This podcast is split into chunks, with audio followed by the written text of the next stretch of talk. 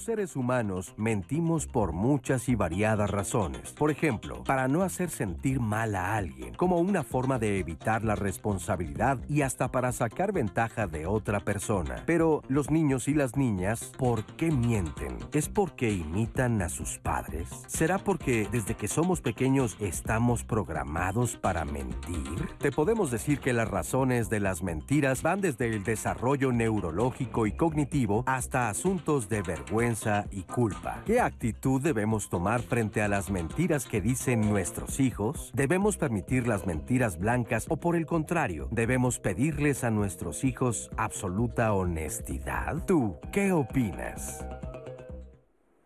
Hola, ¿qué tal? Yo soy Marisa Escribano, dándoles la bienvenida a este espacio de diálogos en confianza. ¿Y qué tal el tema de hoy? ¿Qué tal somos nosotros también como adultos con las mentiras que nos molestan y nos parecen que están mal las mentiras de nuestros hijos, pero que a veces nosotros somos los primeros en mentir? La verdad es que me parece que sería imposible vivir en un mundo en donde uno dijera absolutamente la verdad. Pero eso es lo que vamos a averiguar el día de hoy con nuestros especialistas. Eso es lo que queremos platicar el día de hoy. Cómo compaginar esta necesidad a veces de ocultar ciertas verdades, pero de que tampoco se viva en una mentira todo el tiempo. Un tema muy interesante, la verdad. Así que acompáñenos, eh, opine con nosotros, denos sus comentarios, platíquenos sus experiencias para que nosotros las podamos compartir aquí con el público y por supuesto con los invitados que nos acompañan el día de hoy.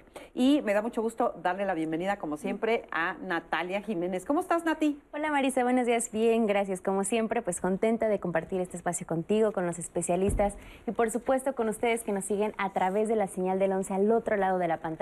También saludo con mucho gusto a nuestras compañeras intérpretes de lengua de señas mexicana, Istiel Caneda y Alberto Mujica quienes van a estar alternando a lo largo de esa transmisión. Y como bien lo decías, Marisa, de repente es muy difícil imaginar un mundo en donde todos vayamos diciendo la verdad.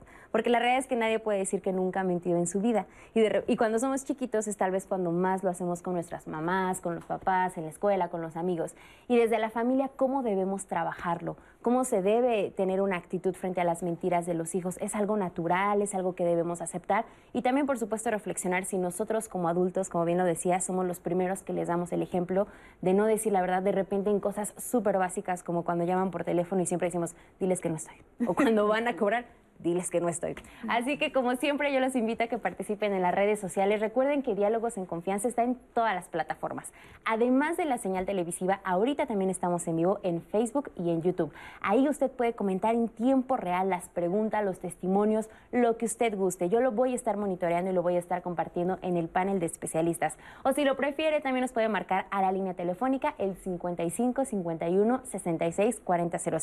También estamos en Twitter, en Instagram y recuerden que a lo largo del programa compartimos información sobre los temas. También, por supuesto, los datos de los especialistas que nos acompañan en el panel y estos siempre quedan guardados en posts específicos. También recomendaciones bibliográficas y en especial en el blog de Diálogos en Confianza. Ahí usted puede encontrar más información sobre los temas que tratamos y también el link al programa completo. Y por supuesto también en Spotify, si un día usted va en el carro o está en su casa y quiere escuchar algún programa de nuevo, ahí están las más de 2.000 emisiones. Así que participe para que juntos construyamos la conversación de hoy, Marisa. Muchas gracias, Nati, y le voy a presentar a nuestros especialistas. Hoy nos acompaña eh, Enrique Romero. Él es doctor en psicoterapia psicoanalítica, es especialista en niños y en jóvenes. Bienvenido, Enrique. Marisa, pues muchas gracias. Gracias a ti. Eh, también damos la bienvenida a Lino Villavicencio Flores. Él es psiquiatra de niños, adolescentes y adultos y es académico de la Facultad de Medicina de la UNAM. Lino, Gracias, por estar aquí. Muchas gracias. Y saludamos hoy también aquí en el panel a Laura Vallejo Anaya. Ella es maestra en terapia familiar con un enfoque cognitivo-conductual. Laura, bienvenida. Gracias, Marisa. Gracias por estar aquí en Diálogos en Confianza. Y bueno, pues este tema de las mentiras es un, es un temazo porque, pues, este, ahora sí que dicen, ¿no? Quien, quien esté libre de culpa que lance la primera piedra. ¿O cómo ves tú? Tiene mucha razón Nati cuando dice, imagine un, mundo sin mentiras, sería un mundo altamente peligroso. Si yo como empleado y tú eres mi jefe te, dijese las verdades, me quedo sin empleo, Marisa. Exactamente, ¿no? Es más, me acuerdo una película, ¿no? Por ahí que hubo, este, de, ¿cómo se llamaba este actor? Hombre, ahorita ya no, se me fue el nombre. Jim Carrey. Ajá, Jim Carrey, que este, justamente de repente empieza a decir todo lo que siente, todo lo que cree, todo lo que, ¿no? Lo que se imagina de las personas y pues se vuelve muy caótico. Uno no puede ir por la vida diciendo absolutamente todo lo que uno cree, lo que uno piensa, así a rajatabla está mal visto, ¿no? La mentira tiene una función básica, que es, la, es una herramienta de, de socialización. Si tú me preguntas cómo estoy y hay gente que no conozco y sé que no estás en tu mejor estado emocional porque estás atravesando un problema, te voy a decir bien. Estoy mintiendo, aunque yo tengo un gran problema y ya no sé ni cómo resolverlo y estoy preocupadísimo la mentira sirve para socializar y a veces se nos olvida, es una de las herramientas que se necesitan los niños y que van aprendiendo. Y como protección también. Así es, así es, imagínate eh, cuando están sobre todo como en, esperando si van a ser castigados por decir una verdad que ya no sabrías entonces si realmente tengo que decir o no. Sí. ¿No? ¿Qué me están castigando? O, o intervengo con la verdad la verdad de quién, porque decías, ¿no? Pues a lo largo de, mucho tiempo, la verdad ha sido incluso para la historia durante un tiempo creyendo algo y después modificamos, ¿no? Exacto. Entonces, ¿viviríamos en una mentira? Esas verdades absolutas que alguna vez alguien nos enseñó, nos dijeron, este, era lo que se creía, era lo que se acostumbraba, después resulta que no son tan verdades. Entonces, pues sí, uno vive a veces en la mentira. ¿no? Entonces, de ahí la importancia que tiene esto. Pero, por ejemplo, hoy que nuestro tema también tiene que ver con los niños, es importante para el desarrollo del niño, este, forma una parte fundamental del desarrollo del niño. ¿Lo aprenden o lo traemos todos? Es una parte del ser humano. Ajá. O sea, como seres humanos, de hecho, parte de lo que nos hace seres humanos es la capacidad de creer en la ficción.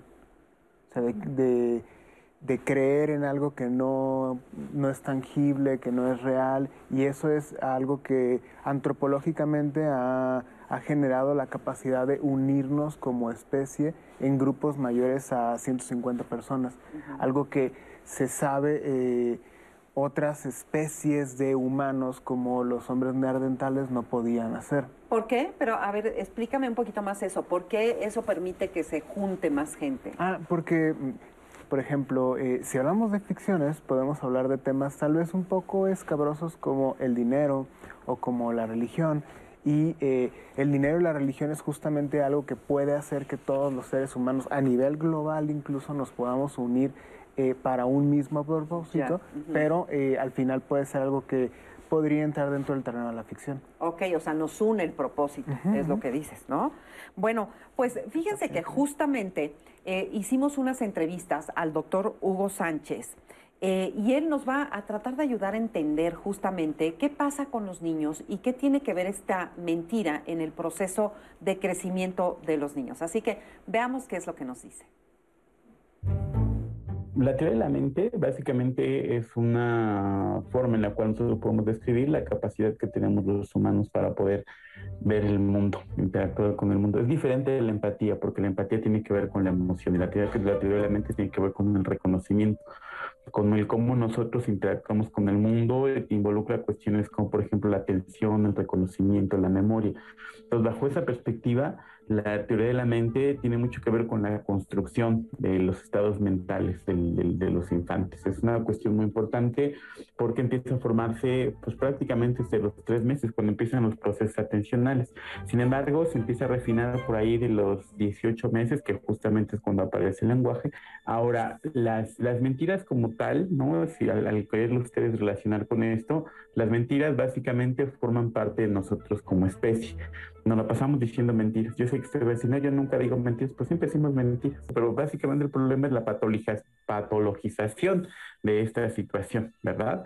O sea, porque en este sentido forma parte de eso. Hay que recordar que en qué momento entonces los infantes dejan de seguir la realidad para irse hacia una mentira. Eso sería una cuestión súper interesante. Y ahí tiene que ver justamente con la teoría de la mente. Cuando un niño puede ser capaz de identificar las intenciones del otro la otra, entonces puede tener un cambio en cuanto a lo que está diciendo. ¿A qué me refiero? Nosotros, por una cuestión de teoría de la mente, podemos identificar lo que el otro quiere hacer si, por ejemplo, hacemos algo mal. Me comí las galletas. Yo veo la cara de mi padre, madre, tutor o representante legal y veo que, que obviamente hizo algo malo y que me van a castigar. Entonces, evidentemente, este reconocimiento del estado mental del otro, de lo de las intenciones, perdón, de las intenciones del otro, me hace inmediatamente decir, no, no me las comí. Pero entonces, si ustedes se fijan, en realidad es un, es un mecanismo que le permite al otro evadir una situación aversiva altamente, ¿no? Entonces aquí tendríamos, más que preguntarnos el, el, si mi hijo o mi hija es un mentiroso, tendríamos que preguntarnos qué tanta correspondencia tengo yo, porque ahí viene otra cuestión súper importante. La teoría de la mente también se forma no solamente con una cuestión de, maduración propia del sistema, sino una interacción con el ambiente. ¿no? Eso es fundamental. Y eso significa que estoy aprendiendo del otro la otra.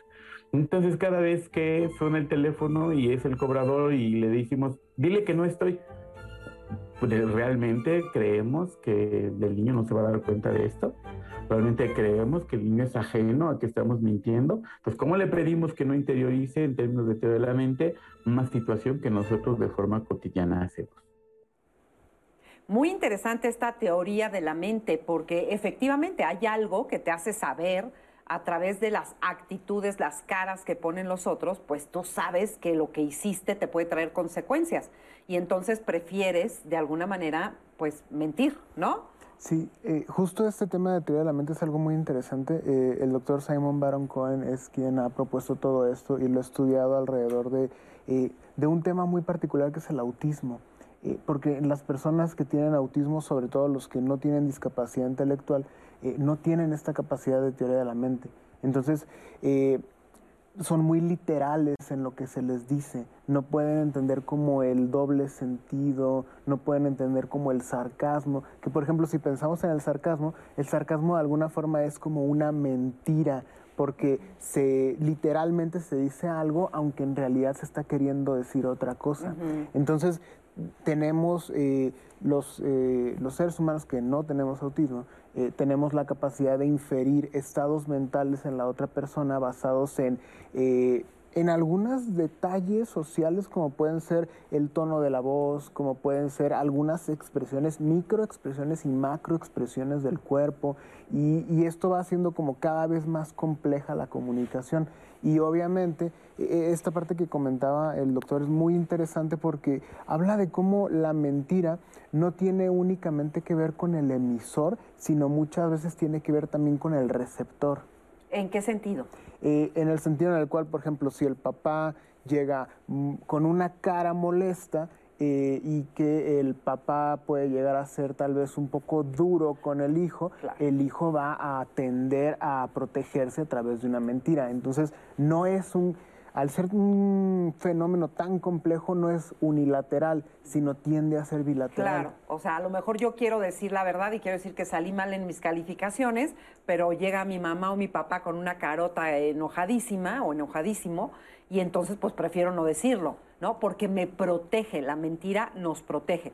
Pero entonces, a ver, una pregunta. Si la mentira forma parte de la vida del ser humano, si no podemos ser absolutamente abiertos todo el tiempo, entonces, ¿por qué es un problema la mentira? ¿Por qué es vista como algo malo?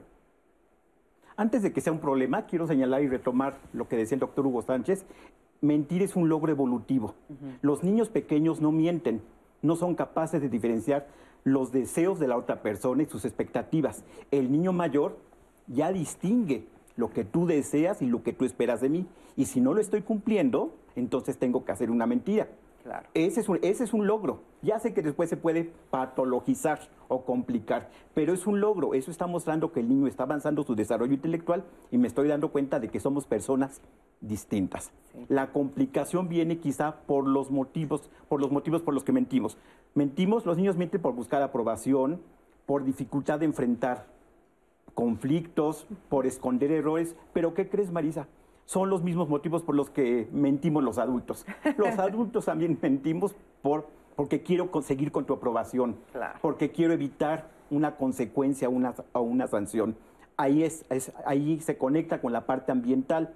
En los niños pequeños, que estamos hablando de los papás, se enseña cuando le decimos en esta forma tan curiosa de no estoy en este momento, no estoy en este momento y el niño contesta el celular, dice que no está en este momento, el niño pequeño, fíjate, fíjate cómo ahí no ha, no ha dado el salto evolutivo a, a entender la intención de su papá. La intención de su papá es no vayas a decir el niño chiquito o el niño con autismo, Sí. como está, dice, la, dice naturalmente. ¿Y como a qué edad empieza el niño a, a darse cuenta y a usar la mentira a su favor? O sea, a partir de más o menos, ¿qué? ¿Dos años, tres años? ¿Más? Yo, yo lo ubico un poco más tarde. Más tarde. Sí, sí, en, esa edad, en edad en edad escolar. Ah, En edad escolar, sí, ya, ya la mentira de la calificación, por ejemplo, con las notas de calificaciones, con el desempeño escolar, con que no trajeron el material porque mi mamá no lo compró, para no decir yo, maestra, que yo lo olvidé en la, en la casa. Ya, quizá no primaria, pero pe- con preescolar, ya con la parte de interacción social, es Sí. cuando empieza a ver la,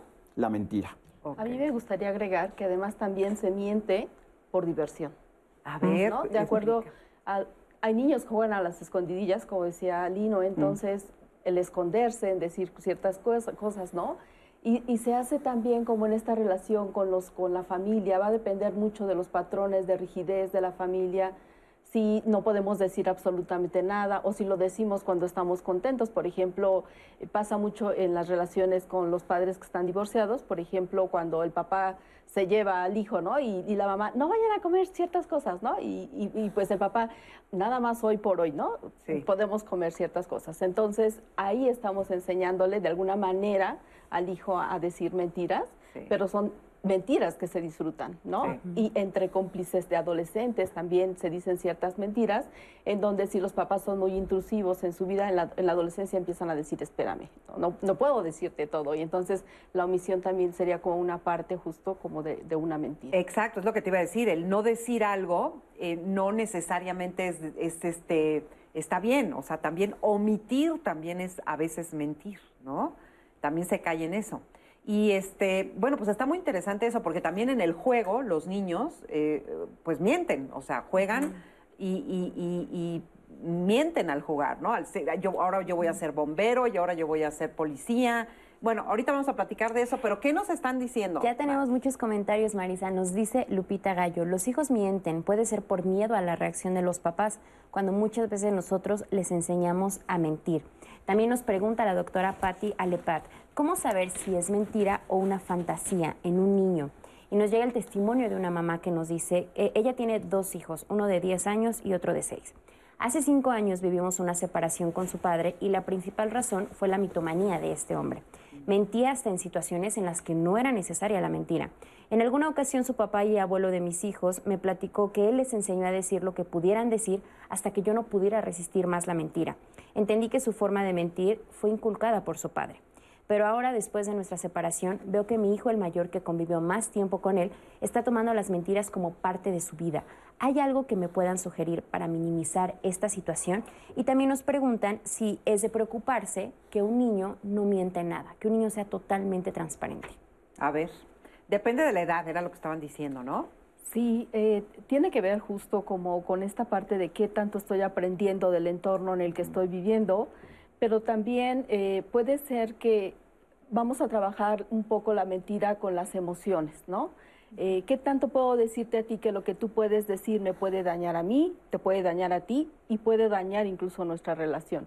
Y antes de, de decir que es bueno o que es malo, podemos saber que algo que nos va a lastimar lo podemos prevenir.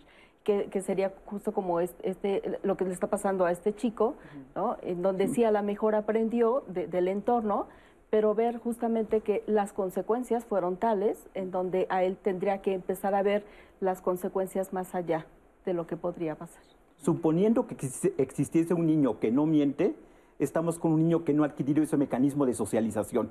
Porque decir la verdad abierta y totalmente lastim- puede lastimar al otro. Eso ya es una falla en la socialización. Y por aquí nos estaban preguntando nuevamente con respecto a la omisión. Eh, ¿Omitir es mentir? Omitir es mentir. Omitir es mentir. Sí. Ok, ok. Este, la mitomanía. Había una pregunta por ahí que hablaba de la mitomanía. Creo, pero perdón, creo que la omisión tiene que ver con la intención, ¿eh? Una diferencia para retomar lo que decían entre mentira y fantasía es la, inten- la intención. En la mentira sí tengo una intención. eh, quiero evitar la sanción, como decíamos, quiero conseguir tu aprobación, o es la manera en la que yo manejo los conflictos. En la fantasía no tengo estas intenciones. Ok. Entonces, si yo omito parte de la verdad, ya tengo una intención. Sí. Es, un, es una forma de, De mentir, claro. Así es, por esa intención. Y ah, por ahí había una llamada que hablaba de la mitomanía. Entonces, ¿qué es la mitomanía, Laura? Eh, como nos decía el doctor Lino, eh, en realidad vamos a tener que estar midiéndonos en estándares, ¿no? De qué es lo que se hace a cierta edad.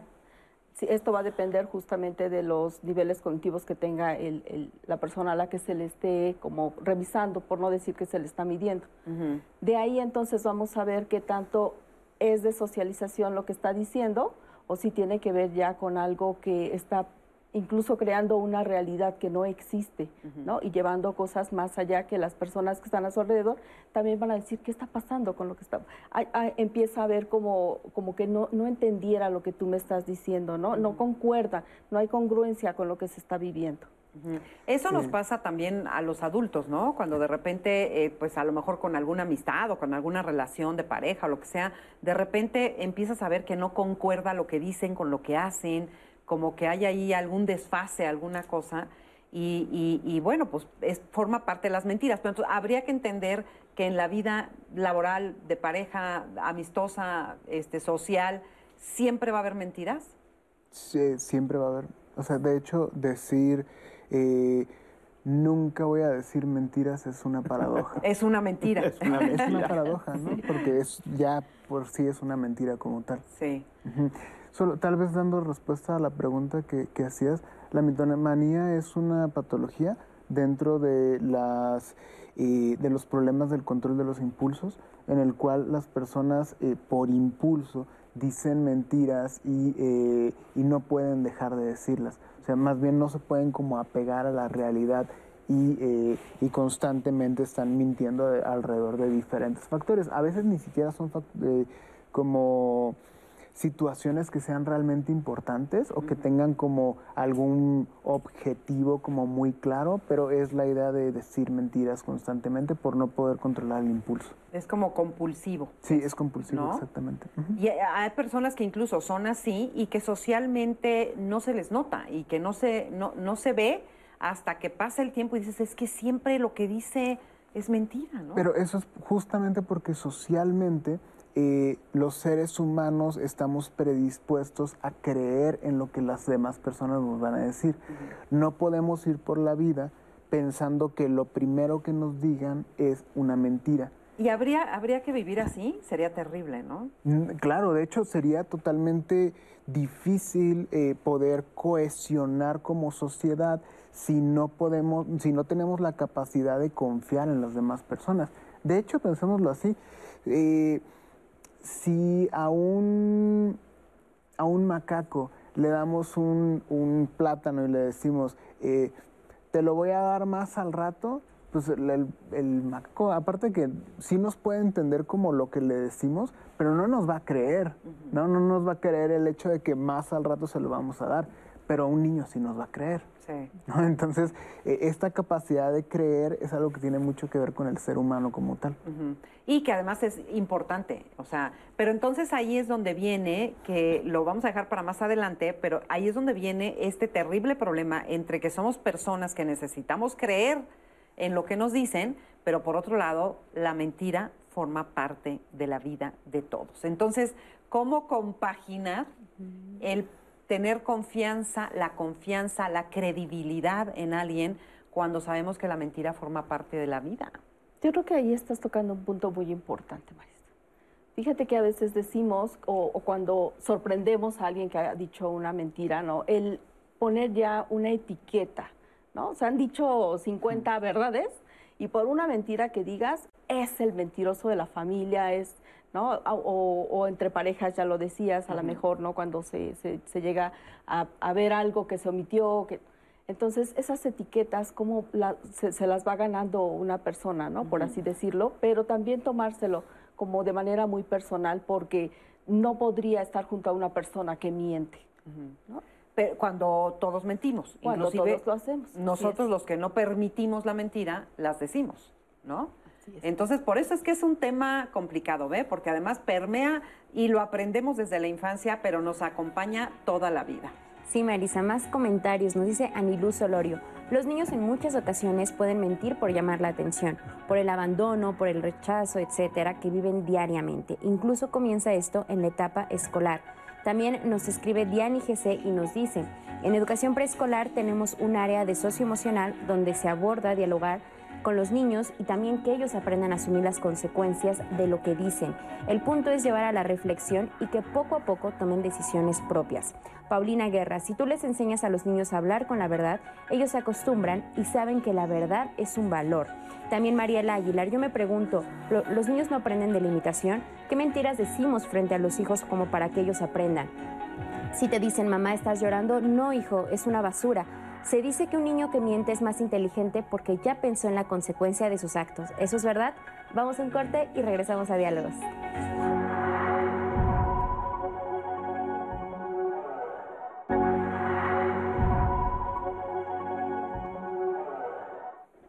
Y estamos de regreso aquí en Diálogos en Confianza y los invito a que mañana no se pierdan el tema. ¿Los celos destruyen? ¿Son destructivos? Piensen en todos los adjetivos que se les vienen a la mente al pensar sobre los celos, que son malos, de repente incluso que, que, destruyen, que comen el alma, que nos hacen sentir lo peor de nosotros mismos y de nuestras parejas o de las personas con quienes los sentimos. Y estos existen desde siempre, desde la Grecia clásica los celos se relacionan con los sentimientos de ira, de enojo, de miedo, de tristeza. Por supuesto también tienen que ver mucho con el amor. ¿Qué somos capaces de hacer cuando sentimos celos? ¿Hasta qué extremos los podemos llevar? Y puede ser algo que nos llegue a destruir y que llegue a frenar nuestro desarrollo y por supuesto afectar las relaciones que establecemos. De eso vamos a platicar miércoles aquí en Diálogos en Confianza. Y continuando con nuestro tema de hoy, ¿por qué mienten los hijos? Les voy a leer algunos de los comentarios que nos han llegado, Marisa. Nos dice Araceli Verona. El mentir es más fácil que asumir la responsabilidad de lo que se hizo. Pero como dicen, por mucho que corra la mentira, la verdad siempre la alcanza. Y es peor porque entonces después ya nadie te cree y te hacen a un lado, así seas niño o seas un adulto. También nos dice Cintia Palacios, pues predicar con el ejemplo, no hay mentiras grandes o pequeñas, las mentiras son mentiras. Citlali Stanley nos dice, depende de qué mentiras. Si los niños mienten por amenazas o se exponen en un peligro, saber que pueden contar con uno pero si mienten en otro contexto, sí hay que corregirlo. También nos dice Anabel Sainz, la mentira en cualquiera de sus variantes no deja de ser eso, es un muy mal hábito. Y más adelante ya tenemos muchas preguntas, ya las tengo anotadas y las voy a compartir. Pero antes vamos a ver el siguiente testimonio. Yo me considero un hijo mentiroso por cuestiones este, del pasado, ya que en mi niñez, en mi juventud, este, bueno, más joven, que solía mentir para cubrir, pues, no sé, ¿verdad? Algunas necesidades o miedos, más bien, hacia mis papás. Una muy extraña que recuerdo, yo iba conduciendo, estaba en mi juventud, iba conduciendo una camioneta con unos amigos, no sé, pues tuve uno de esos momentos locos que de repente nos dan a los jóvenes, ¿no? Que nos sentimos con la adrenalina al tope hice acelerones con un amigo también. Entonces nos metimos en problemas porque pues cerca había un parque, un parque infantil, entonces era peligroso, ¿no? Estuvo, estuvo muy gracioso de alguna forma, ¿verdad? No, no digo que estuvo bien, este, porque la, la señora que habló con mis papás, porque sí habló con ellos, le contó a mis papás que yo andaba bien loco, que este, con unas, bueno, disculpa la palabra, pero así lo dijo la señora, ¿verdad? Con unas viejas andaba y, y muy loco, y bien tomado, y así, cosa que mis papás no creyeron y pues me dio impulso para mentir, ¿verdad? De decir, no, la señora está loca, no sé qué. Y al final, claro que sí le, le dije la verdad, culminó en que al final sí se delató, o sea, sí se, la señora me delató. Empecé a mentir ahí por el miedo. Bueno, esas cosas, ¿no? De perder cosas o de perder como el cariño uno, de niño lo que quiere es cariño, es amor, es ¿verdad? Y pues para no perder eso, era como que la mentira, no, pues este, echando la culpa de que fue tal persona. Había un punto, yo en la preparatoria fue cuando dije el mayor número de mentiras posible. De ahí siento yo que en la preparatoria mentía más. ¿Por qué? Pues porque me iba con mis amigos a beber, este, por eso se generaban más las mentiras. El ego, más que nada, ese, era el ego aumentadísimo, un ego muy grande. Entonces, la mentira es lo que hace, incrementar ese eh, yo siempre me le puse el tiro a los, a los maestros, o sea, era, era muy difícil, yo, era muy, muy, muy difícil.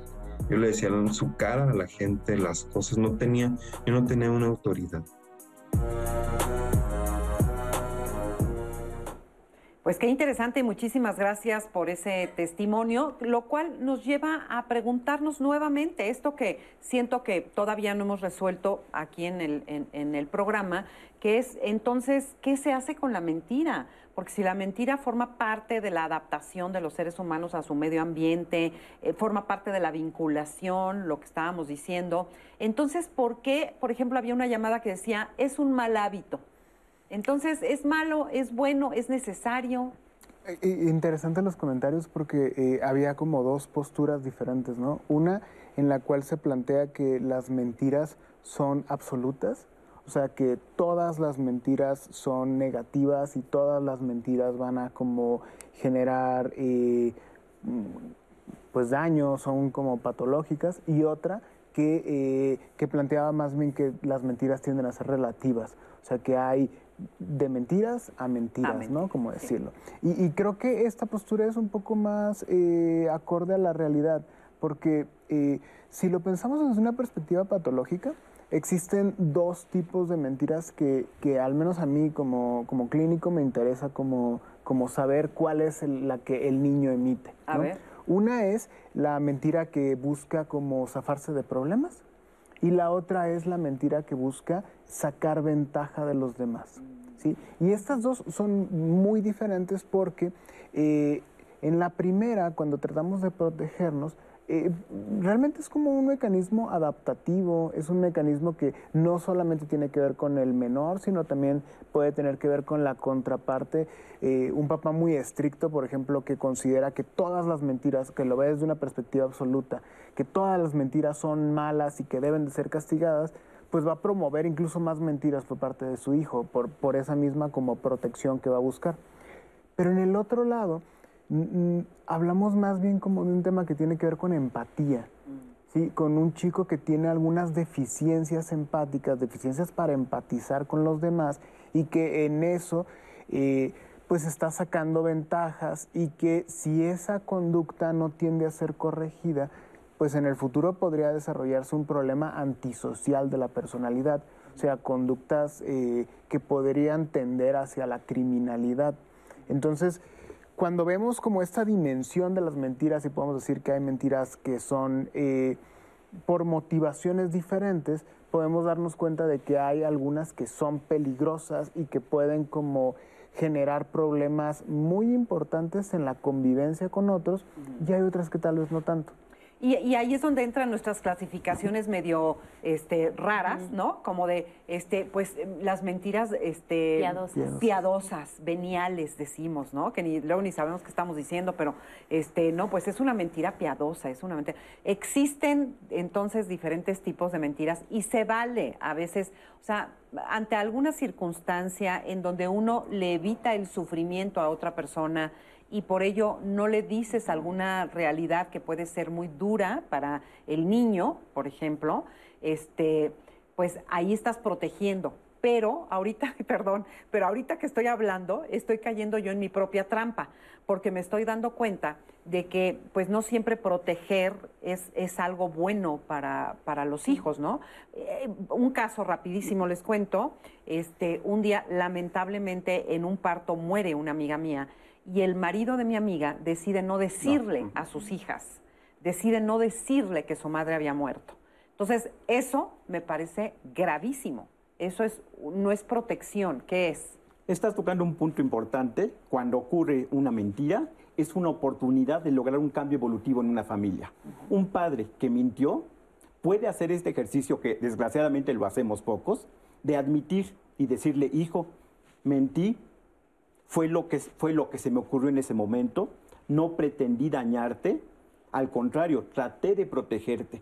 Bien, esa es una oportunidad en la que entonces... De resarcir. Es, exactamente. Una mentira. ¿no? Exactamente. Pero está mal ahí en sí el, a, a, mentir en esas cosas, ¿no? Uno, uno no protege siempre. Pero es lo que, lo que comentábamos hace un ratito, ¿no? Dependiendo de quién es la verdad, o sea, uh -huh. de parte de, de la verdad de quién si es un padre que en ese momento intenta proteger a la familia o a quienes está diciéndoles la mentira, ¿no? De alguna manera, si estamos hablando que él es eh, quien toma la parte de autoridad, quien considera qué es lo bueno y qué es lo malo para los otros, y si lo vemos desde ese punto de vista, no sería una... Desde ese punto de vista, Así desde es. el otro punto de vista, le quita el derecho a esos niños de dolerse por su madre, de vivir el duelo y de estar acompañados este, por los familiares y amigos en el velorio. O sea, Eso es lo importante de ir revisando como padres, que finalmente no hay una escuela para hacerlo, ¿no? Pero entonces, y ir aprendiendo de que eso no es tan favorable pensando que estamos protegiendo. Entonces, tú, lo que tú quieres decir es que la, el código de verdades y mentiras depende de la familia por ejemplo, los, los, secretos de familia que yo catalogarizaría esta, esto que estás diciendo como un secreto de familia, cuando se dice que no es el papá, que es otra persona, ¿no? Eh, son precisamente secretos que se van a estar ahí eh, gestando y, y, cumpliendo una función que es proteger desde quien los instauró, ¿no? ¿Protege o, o engaña? Mm. es, que, es, que, es muy es delicado. no, el... no, y aparte no necesariamente sería alguna de esas dos, porque en, en muchas ocasiones el manejar una realidad alterna también tiene que ver con el nivel de desarrollo del, del receptor, o sea, del menor.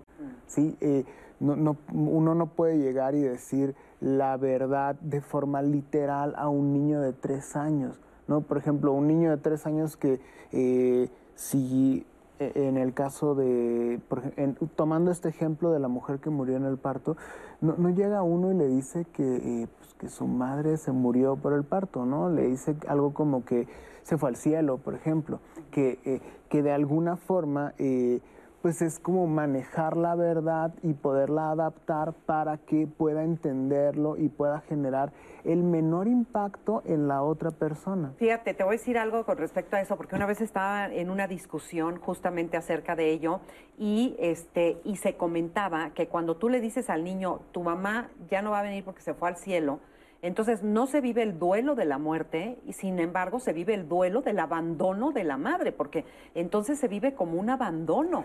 Pero de todas formas, aunque la muerte no sea como algo activo, por parte de la persona que se va, también se vive como un abandono la muerte. Sí, pero bueno, pero no como una traición, no sé si me entiendes. O sea, es muy sí, delicado sí, sí. eso, porque uno puede caer en, por proteger un lado, desproteger otro.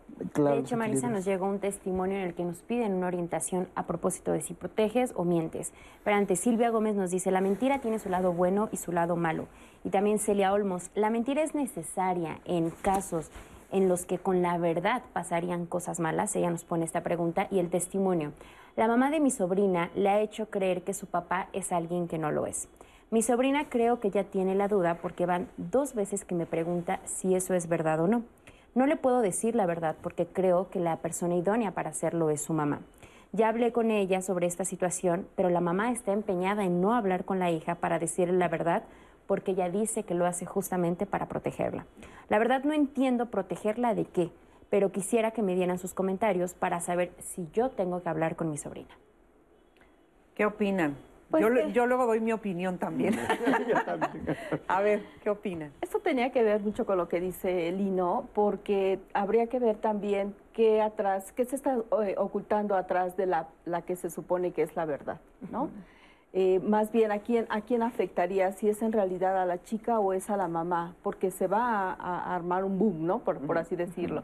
Y de alguna manera, si es, como también decías, es qué tanto podemos manejarle esa verdad a la chica, de no llegar con, eh, es, esto es lo que está pasando, sino como ir acomodándolo, como eh, lo que decía hace un rato Enrique, poder decir, pues en algún momento yo pensé que esto era lo mejor o lo más favorable para ti, para nosotras, y ahora pues es necesario que, sobre todo que tú ya estás, ¿no? Y tomando en consideración de manera empática qué es lo que está pasando con esta chica que está empezando como a descubrir que hay En algo el momento más. en el que ella pregunta es porque de alguna manera ella sabe. Entonces, pues ahí o sea, ¿cómo no decirle si te está diciendo no me mientas, por favor, dime, ¿no? O sea, quiero que me digan la verdad.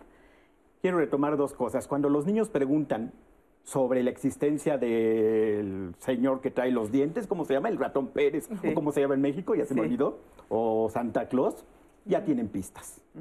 Solamente están verificando si el ambiente confía en ellos y ya los ve como maduros o cree que son mentirosos. Una de las complicaciones que, de- que tienen los niños, que tenemos los adultos cuando mentimos, es que los niños empiezan a creer que los tratamos como tontos y que no son capaces de entender las situaciones por las que ocurren las cosas. Yo, a diferencia de lo que piensa Lino sobre el motivo de la muerte, por ejemplo, en el que estás de- describiendo, yo recomendaría la verdad, pero hay una, una palabra clave aquí, la suficiente para su edad.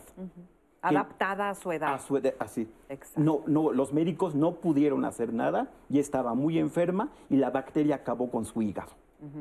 Adu- Adecuado a lo que comprende, evidentemente, de- Sí. de- del funcionamiento del cuerpo del pequeño. Pero yo, la otra podría favorecer la mentira o que mi papá cree que soy ton- me cree tonto y que no iba a compren- comprender. Normalmente cuando hay situaciones de ese tipo dramáticas, adversas en casa, los niños se van dando cuenta porque hay llamadas telefónicas, alguien llora Claro. y entonces pasa Y algo. te lo dice el vecino, Pa- hombre, ¿no? ¿Pasa algo, papá? No, hijito, sigue jugando. No, los niños se dan cuenta que hay una situación de tensión en la familia. Sí. Y si yo se lo oculto, él no cree que lo estoy protegiendo. Fíjate. Él cree que lo trato como tonto. Una de las cosas que más dañan a los niños es sentir que su percepción es equivocada, ¿no? Cuando ellos están sintiendo que algo pasa, pero el- la mamá, el papá o la persona que está ahí cerca le dice no pasa nada, no pasa nada, el niño aprende a, a no creer en sí mismo, a no creer en sus sensaciones y en sus sentimientos, porque dice, qué raro que yo siento que aquí hay peligro, que pasa algo y me están diciendo que no pasa nada. Entonces aprendo a dudar de mí, ¿no? Y eso es algo que nos pasa luego como adultos terrible, porque justamente vivimos siempre en esa disparidad, o cómo se, llama, se le llamará eso, ¿no? En esa diferencia. No es disonancia. Ajá. Que, que también alrededor de eso es ni muy, muy, ni tan, tan. Porque eh, si nos vamos también hacia el extremo de confiar totalmente en nuestra percepción, también podemos como confundirnos en cuanto a la realidad nos está dictando. Porque hay muchas veces nuestra percepción... ¿Como tiene- niños o como adultos estás hablando eso? no, en el desarrollo. Ah, en el O sea, desarrollo. ajá, o sea, incluso pensaría en un adolescente, por ejemplo, ¿no? Eh, el miedo, por ejemplo. El miedo se despierta ante respuestas físicas que tiene nuestro cuerpo. Entonces, eh, de repente alguien puede llegar a tener taquicardia por alguna otra razón y esa taquicardia interpretarla como un miedo ante un peligro que no es real. Entonces, por eso es que digo, ni muy, muy, ni, Ni tan, tan. ni confiar totalmente en nuestra percepción, ni tampoco desconfiar totalmente en ella. Exactamente. Oye, y hay familias que viven todo el tiempo en la mentira, que se fundamenta la relación en la familia a través de puras mentiras. De hecho, de eso están hechos las, la mayoría de las telenovelas, ¿no? Que Este, en el conflicto, en la mentira, en el que tu padre no se entere, en el que el hijo no quiere que la madre sepa, en el que, ¿no? Todo este tipo de cosas. ¿Cómo se da eso en familia? Va- vamos a ver, perdón, mu- mucho de la ética que maneje la, la familia, cuáles son los valores ¿no? que, que se fundamentan, eh, la herramienta que tienen incluso para poderle dar paso a lo que está sucediendo, ¿no? Como bien decías hace un rato, eh, ¿qué tanto puede aprender un niño de los mismos problemas, ¿no? Si el padre le puede decir las cosas pasaron así, pero vamos a hacer esto otro y ver qué se puede ir eh, saliendo adelante, ¿no? Como- como- como quien- como quien dice. Y entonces eh, la- las familias que manejan este código de es mejor eh, guardar apariencias, no decir las cosas, ¿no? Como mucho esto de lo punitivo. El castigo, El pues castigo. exactamente. También me estoy imaginando las historias, por ejemplo, en, en- en- en las este, biografías estas históricas, en donde eh, se guardan los secretos de por vida, en Las donde cuestiones de pureza, ¿no? Eh, Se sí. manejan también ahí. Sí. Y entonces somos buenos. Sí. Porque si entonces nos pasan ciertas cosas, entonces serían cosas malas y, y eso solamente le pasa también a las, cosas, a las personas que solo son malas.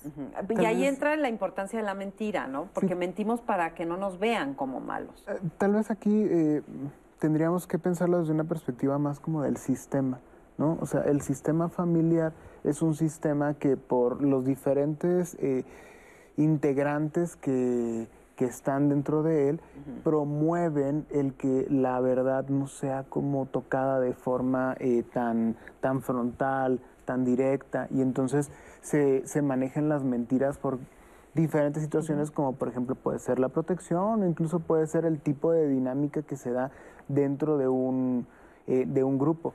Pero no solamente pensar en el sistema como en la familia, sino que los sistemas cada vez van siendo cada, cada vez más grandes y, y pues la sociedad también se maneja con, con mentiras. Ahorita que estás diciendo eso, se me, me, acordé de otro término que decimos, que son mentiras a medias, ¿no? Es que le dije mentiras a medias.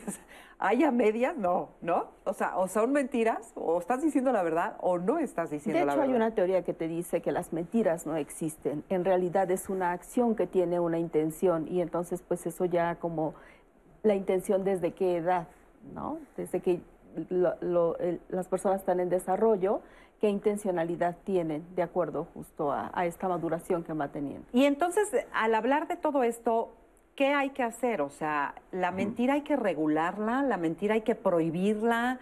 Hay este, que, ¿qué, qué, qué, o sea, la mentira sirve para manejar conflictos, al menos de forma parcial. ¿Qué hay que hacer? atreverse a decir las, ver, las, verdades. Si el niño le pregunta, y conectando con lo que tú estás diciendo al papá, papá, ¿estás preocupado? Se vale decir. Sí estoy preocupado y tiene un doble efecto positivo. El primero, en el que el niño dice, ah, sí estoy percibiendo bien. Estoy viendo en su rostro, estoy viendo cómo mueve sus pies, se está tronando los dedos. Ah, sí estoy viendo, sí estoy decodificando adecuadamente que eso es una señal de que está preocupado. Y, el, y la segunda ventaja es que mi papá está mostrando, está confiando en mí y me está diciendo que está atravesando por una situación que le cuesta trabajo manejar. Sí. Esa es la clave, hablar con la verdad, pero vuelvo a, ajustar, a, ajustar, a recomendarlo, adecuado a la, a la, a la edad del, del, del, del pequeño. Del, adecuado a la edad, adecuado a las circunstancias. Lo suficiente. ¿Para momento. qué le digo toda mi historia de, de pareja? Uh -huh. De cómo he batallado, de cómo su mamá me traicionó. ¿Para qué necesita saber todo eso? Uh -huh. Necesita saber únicamente lo que, él me está lo que él me está preguntando, lo que en su momento me va a preguntar. Y muchas cosas los niños la van averiguando naturalmente. Van juntando piezas del rompecabezas, ¿eh? Uh -huh. A veces ya nada más nos preguntan por la última pieza. Oye, mamá, oye, papá, ¿es cierto esto? Era la única pieza que le faltaba para contener su historia y saber si puede confiar en los, en los adultos. Ese es, una parte, Ese es un punto una muy parte importante. importante. Si decimos la verdad, uh -huh. o sea, cuando empiezan un niño, a confían en nosotros. Cuando, cuando, un niño te pide que le digas la verdad, hay que decírsela. Sí, sí, la suficiente. La suficiente. La suficiente para la edad y el, y el, y el contexto. Okay. Duele como adulto, uh -huh. pero la ganancia es que establece ese hijo una relación de confianza con el papá, sabe que puede confiar en él. Y la confianza es un elemento básico en la relación padres-hijos, porque cuando sea adolescente va a poder decirle, papá, mamá, me está ocurriendo esto en la escuela. Uh -huh. Puedo hablar con la verdad porque confío en ti. Porque tú a, tu, a, su vez, en el pasado, confiaste en mí diciéndome la verdad sobre la muerte de la mascota. Este es un ejemplo que hemos visto todos seguramente. Mentimos sobre la muerte de la mascota, le cambiamos el perrito. Ya sé que suena divertido. Sí.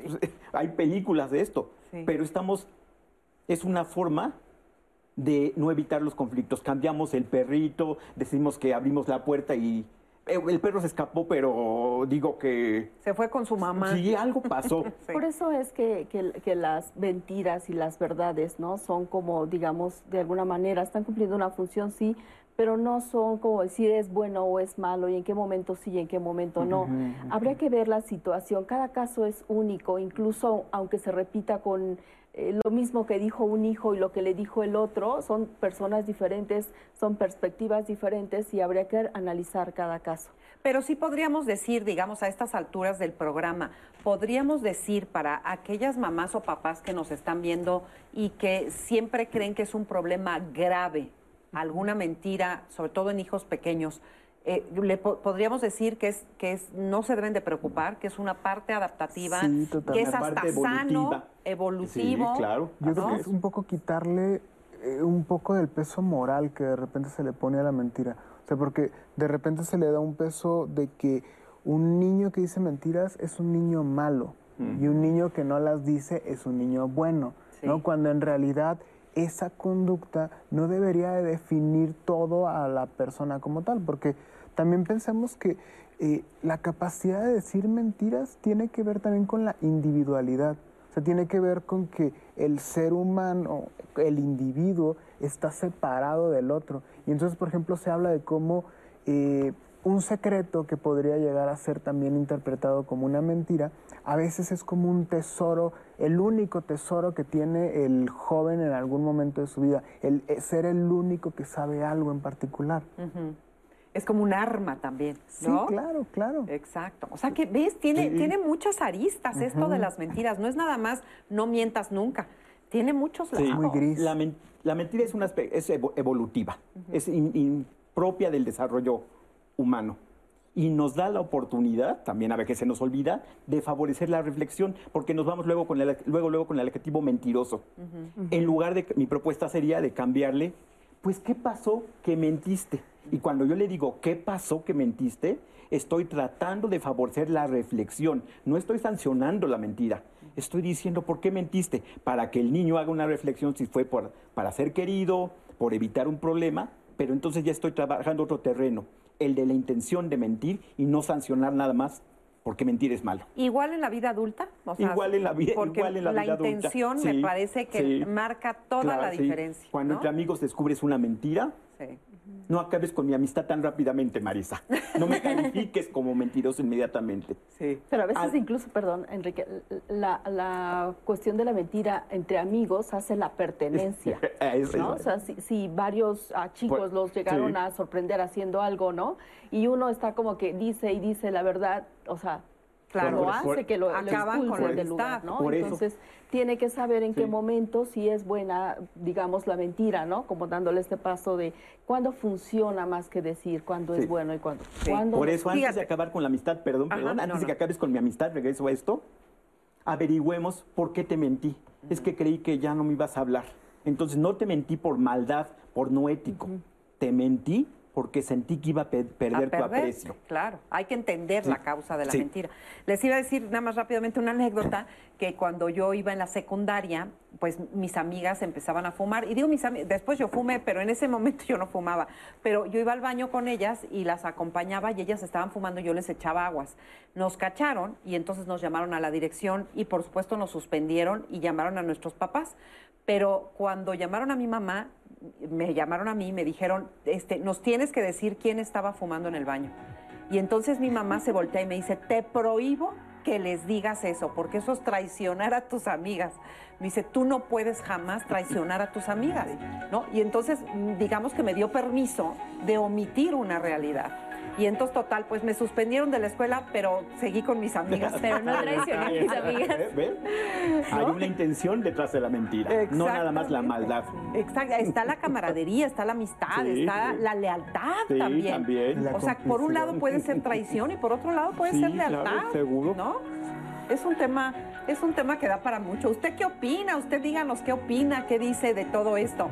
Mientras tanto, nosotros vamos a hacer una pequeña pausa y regresando seguimos platicando de todo esto y por supuesto que vamos a leer sus comentarios. Nati, Claro que ¿no? sí, Marisa. Y les dejo una pregunta para que ustedes nos respondan en redes y regresando en panel. José Vázquez, ¿cuál sería el foco rojo para detectar una patología en niños y adultos? Regresamos.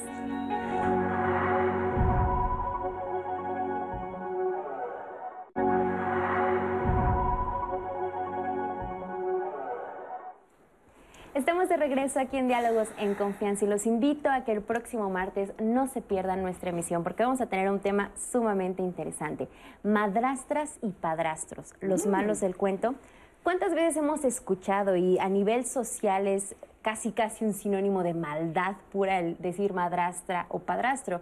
Y es que de repente en los cuentos de hadas incluso se ha manejado esta idea. Siempre el villano es la madrastra, el, el padrastro del héroe o de la hero- heroína de la historia. Y es que a nivel social así lo vemos, así se nos ha enseñado, pero nos hemos puesto a pensar la difícil tarea que tiene una madrastra y un padrastro cuando llegan a una familia con la pareja que están. Qué difícil para ellos de repente puede ser tener que convivir con los hijos de su, de su pareja y que no les acepten. Ellos tienen a fuerza que ganarse el cariño, ellos deben participar de la crianza cuáles son los límites, debe haber límites con los padrastros y las madrastras y por supuesto también qué, qué papel juegan los papás y las mamás biológicas para que ellos puedan tener una buena relación y una buena inserción en el seno familiar. Vamos a platicar de esto, un tema sumamente interesante y si ustedes tienen algún testimonio o alguna pregunta, los invito a que lo manden. Recuerden que nos pueden contactar en las redes sociales a través de la que ustedes quieran y ahí nuestras community managers les pueden explicar cómo nos pueden hacer llegar su testimonio grabado, porque como ustedes saben, ustedes forman parte de esta conversación y para nosotros es muy muy importante conocer sus historias. Y como usted sabe, en este programa también dedicamos un espacio de nuestro tiempo al aire para pedir de su colaboración en caso de que ustedes tengan datos sobre las personas que a continuación les voy a mostrar, quienes des desafortunadamente han desaparecido y cuyos familiares y amigos están en su búsqueda. La primera foto que le presento es la de Francisco Rubén Fuentes Puentes. Él desapareció en Ciudad Juárez, Chihuahua, el 4 de julio de 2021. En este momento usted puede ver la fotografía en pantalla de Francisco Rubén Fuentes Puentes y también la línea telefónica a la que usted se puede contactar en caso de tener información. Está apareciendo en este momento en su pantalla. Asimismo, pedimos de su colaboración para localizar a Jesús Iván Salazar Lorenzo.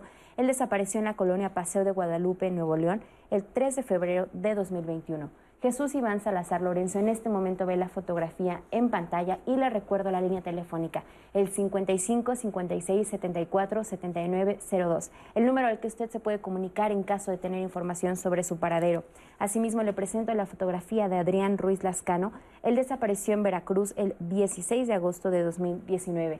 Adrián Ruiz Lascano. En este momento ve la fotografía de este pequeño en pantalla. Y si usted tiene información sobre su paradero, lo invito a que se comunique a la línea telefónica que aparece en este momento para que pueda volver con sus familiares y con sus amigos.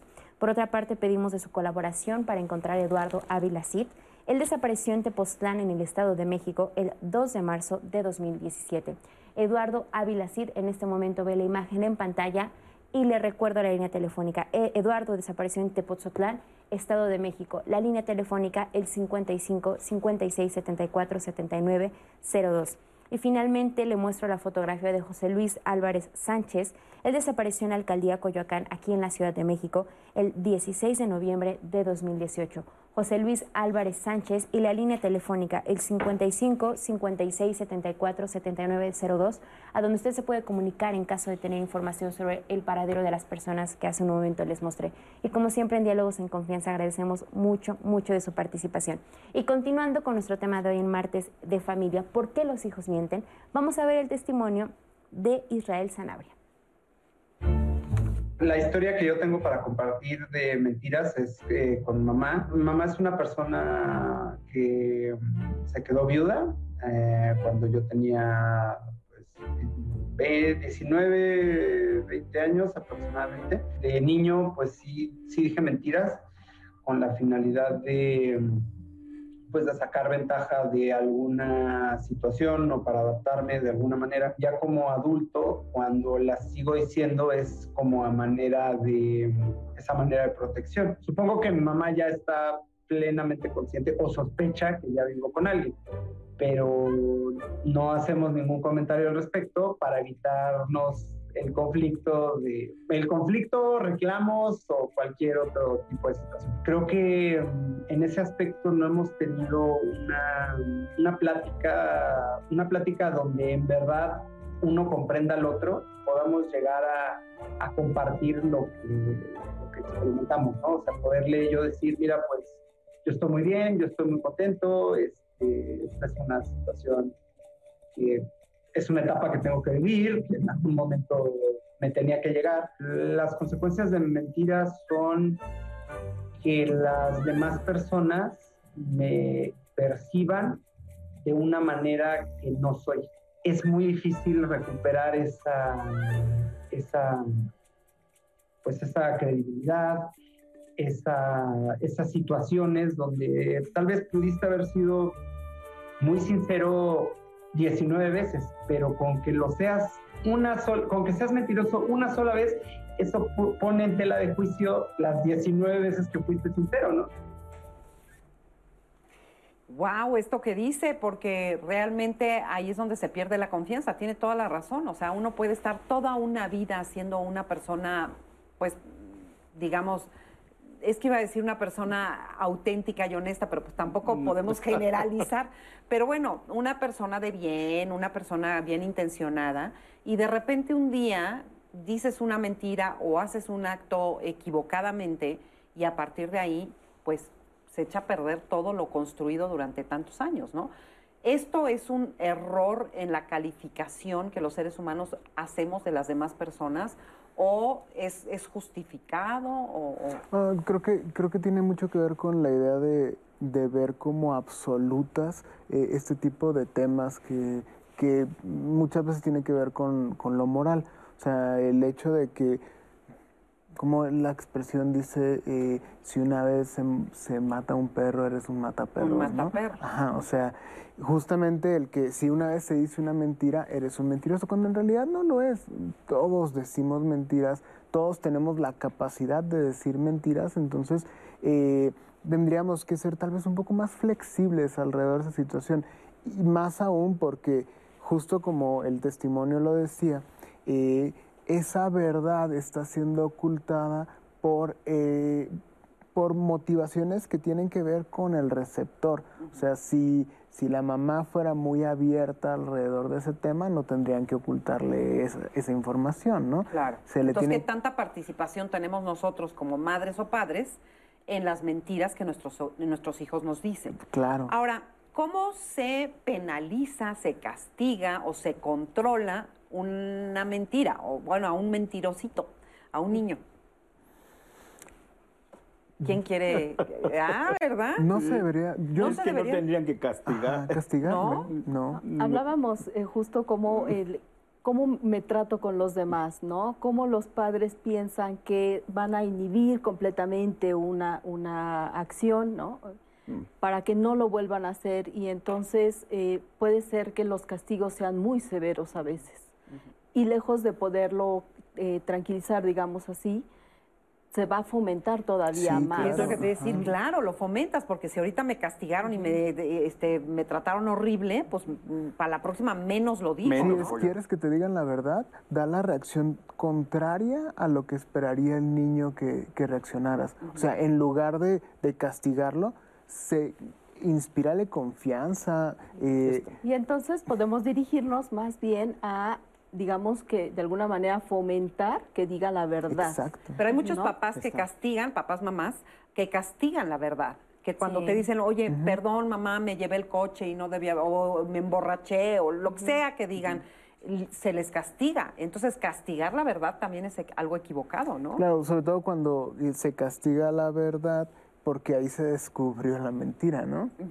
O sea, en realidad sí se, está castigando que se diga la verdad, pero eh, lo que está de fondo es la mentira como tal. Y lo que se quiere hacer no es eh, prohibir una conducta negativa, sino promover conductas positivas. O sea, es trabajar con refuerzos positivos, no con refuerzos negativos. Y ahí entra mucho también como la parte de la emoción. Si hablamos de sus propias emociones y de cómo está dañada la relación y el riesgo en el que se pone con ciertas conductas, mm. vamos a hacer que los chicos reflexionen desde que empiezan a ver sus consecuencias. Yo me acuerdo mucho que cuando era chiquita yo le decía mucho a mi mamá, bueno, te voy a decir la verdad, pero, prométeme que no, me vas a castigar. y así, así, me sinceraba.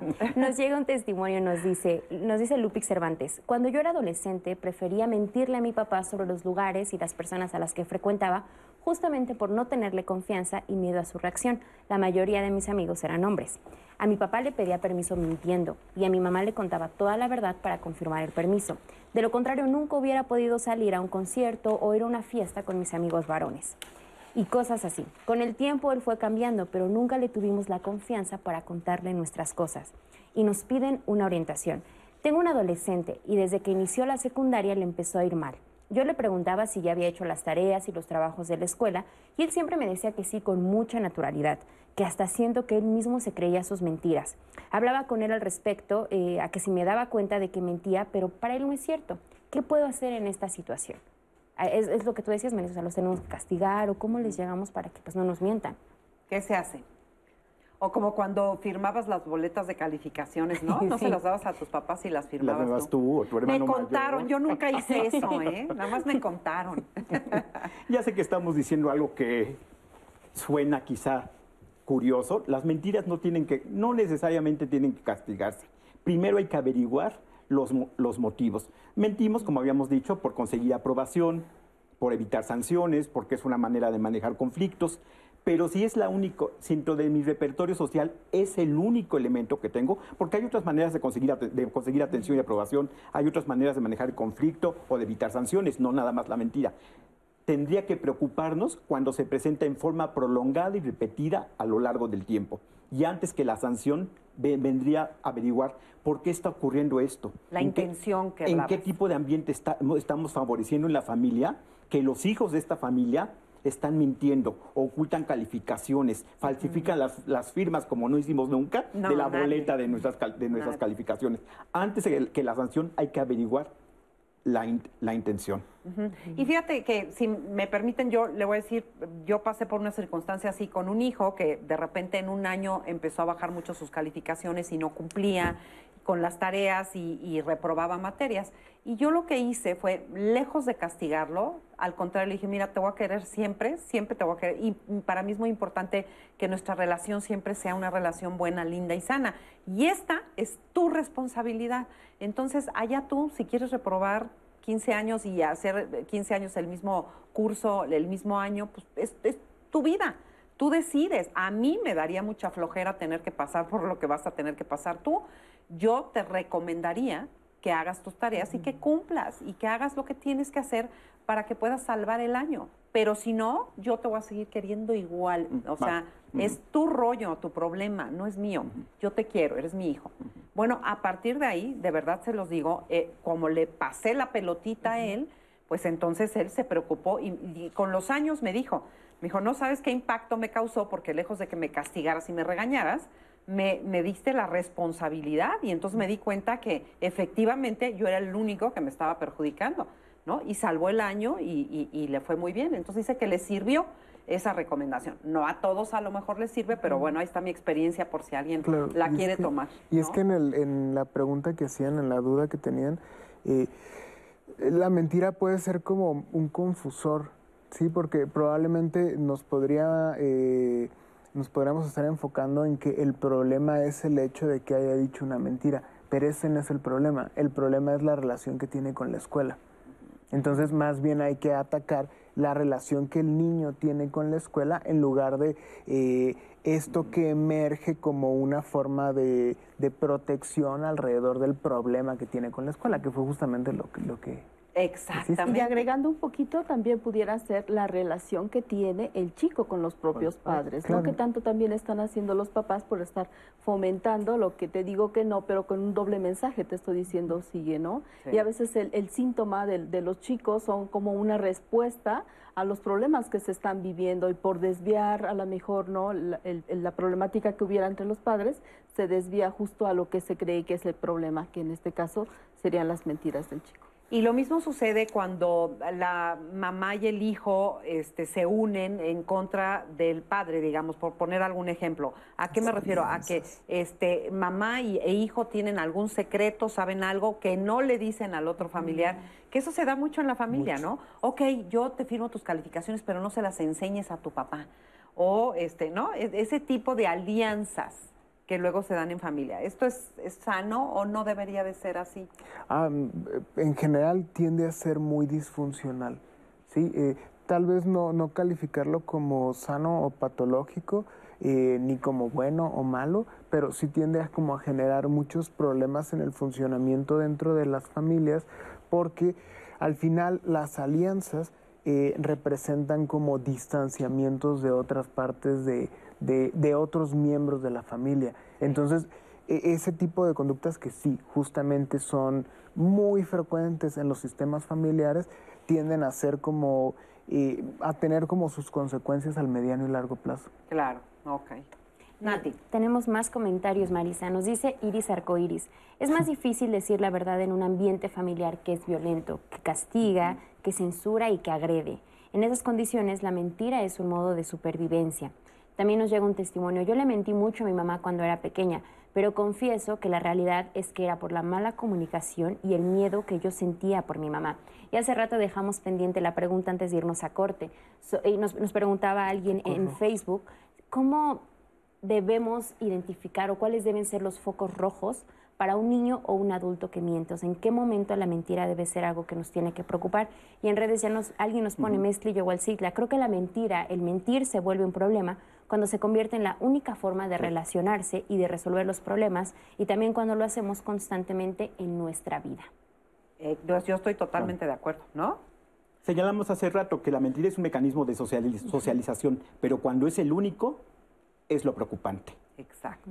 Una persona que siempre miente. que siempre miente. Y cuando se quiere buscar ventaja. Ventaja. O sea, cuando, cuando se quiere, cuando se puede asociar con la palabra fraude, mm. En esos casos, eh, que tiene ya más que ver como con transgredir normas y leyes que tenemos como sociedad, ahí también es un foco Manipular, chantajear, ¿no? Ese tipo de cosas. Ajá, sí, aunque eh, la, el chantaje sí, la manipulación puede ser un poco más gris, o sea, porque la manipulación eh, puede tener más que ver con la interacción entre, entre seres humanos y muchas veces no es algo que hagamos como de forma consciente, pero cuando sí es, eh, no sé, te, están llamando de tal lugar, eh, ve en este momento y cuando la persona se va, se toma algo, ahí es cuando ya estamos hablando de una conducta que tiende hacia lo criminal y que es patológico. Eh, pues Ese sí es un foco rojo. Sí, es un foco rojo totalmente. Vamos a ver la siguiente parte de la entrevista que le hicimos al doctor Hugo Sánchez, quien nos habla justamente de las repercusiones y de todo esto que tiene que ver con la mentira en los niños. Hay niños que dicen tener un amigo imaginario. Esto es producto de una mentira o una fantasía. La fantasía, en términos generales, si lo quiere ver de manera estricta, es una mentira, ¿verdad? O sea, es que aquí se quisiera yo que el auditorio no se confundiera. Una mentira es algo que no es verdadero. O sea, no, no hagamos distinciones de mentiras blancas, mentiras buenas, mentiras malas. Una mentira es algo que no es cierto. Entonces, bajo esa perspectiva, todo lo que no es cierto cae en ese rango.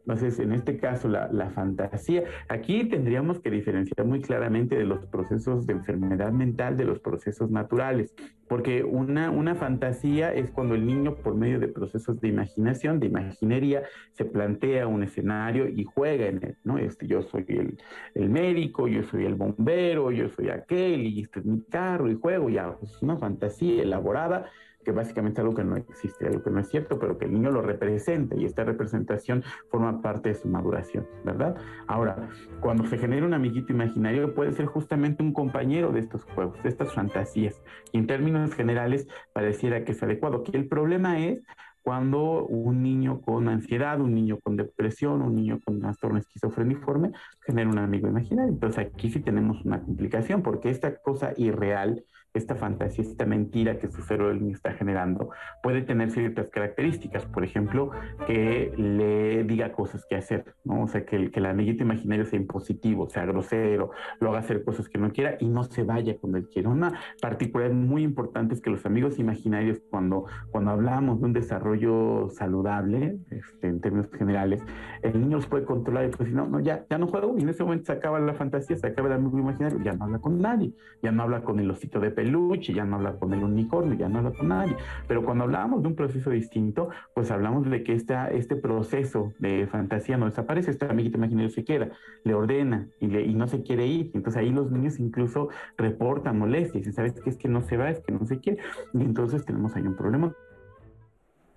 Ahí está la diferencia también, ¿no? Que este, para que quede claro, estas fantasías pues se consideran mentiras, pero pues son, son, no son preocupantes, digamos, a menos que no desaparezcan y que no tengan un transcurso del tiempo natural, digamos, ¿o no?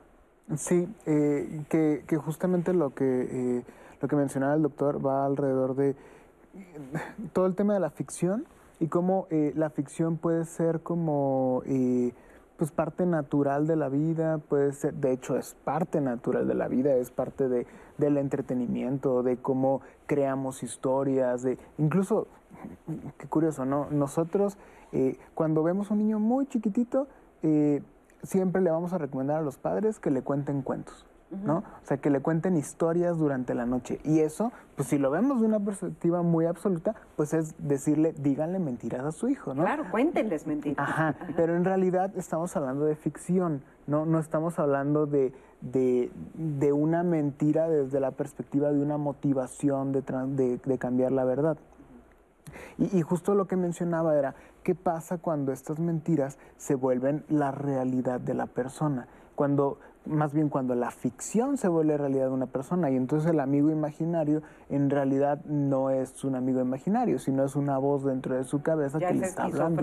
Sí, claro que va para allá, exactamente. O sea que ahí está la línea delgada. No nos asustemos de cosas que vemos que pueden ser naturales a una etapa de crecimiento de nuestros hijos, pero pongamos atención si esto se prolonga o ya forma parte de la vida permanente de ese niño. ¿no? Y la intencionalidad que tenga también. y de la importante. intención que tenga también. Muy bien. Bueno, pues vamos a hacer una pequeña pausa y regresamos a la parte final de este programa, pero todavía tenemos muchas cosas que decirle y sobre todo tenemos mucho que escuchar de ustedes. Así que regresando estaremos también leyendo algunos de sus comentarios y haciéndoles sus preguntas a los especialistas que el día de hoy nos acompañan. Así que hacemos esta breve pausa, pero regresamos rapidísimo aquí a Diálogos en Confianza.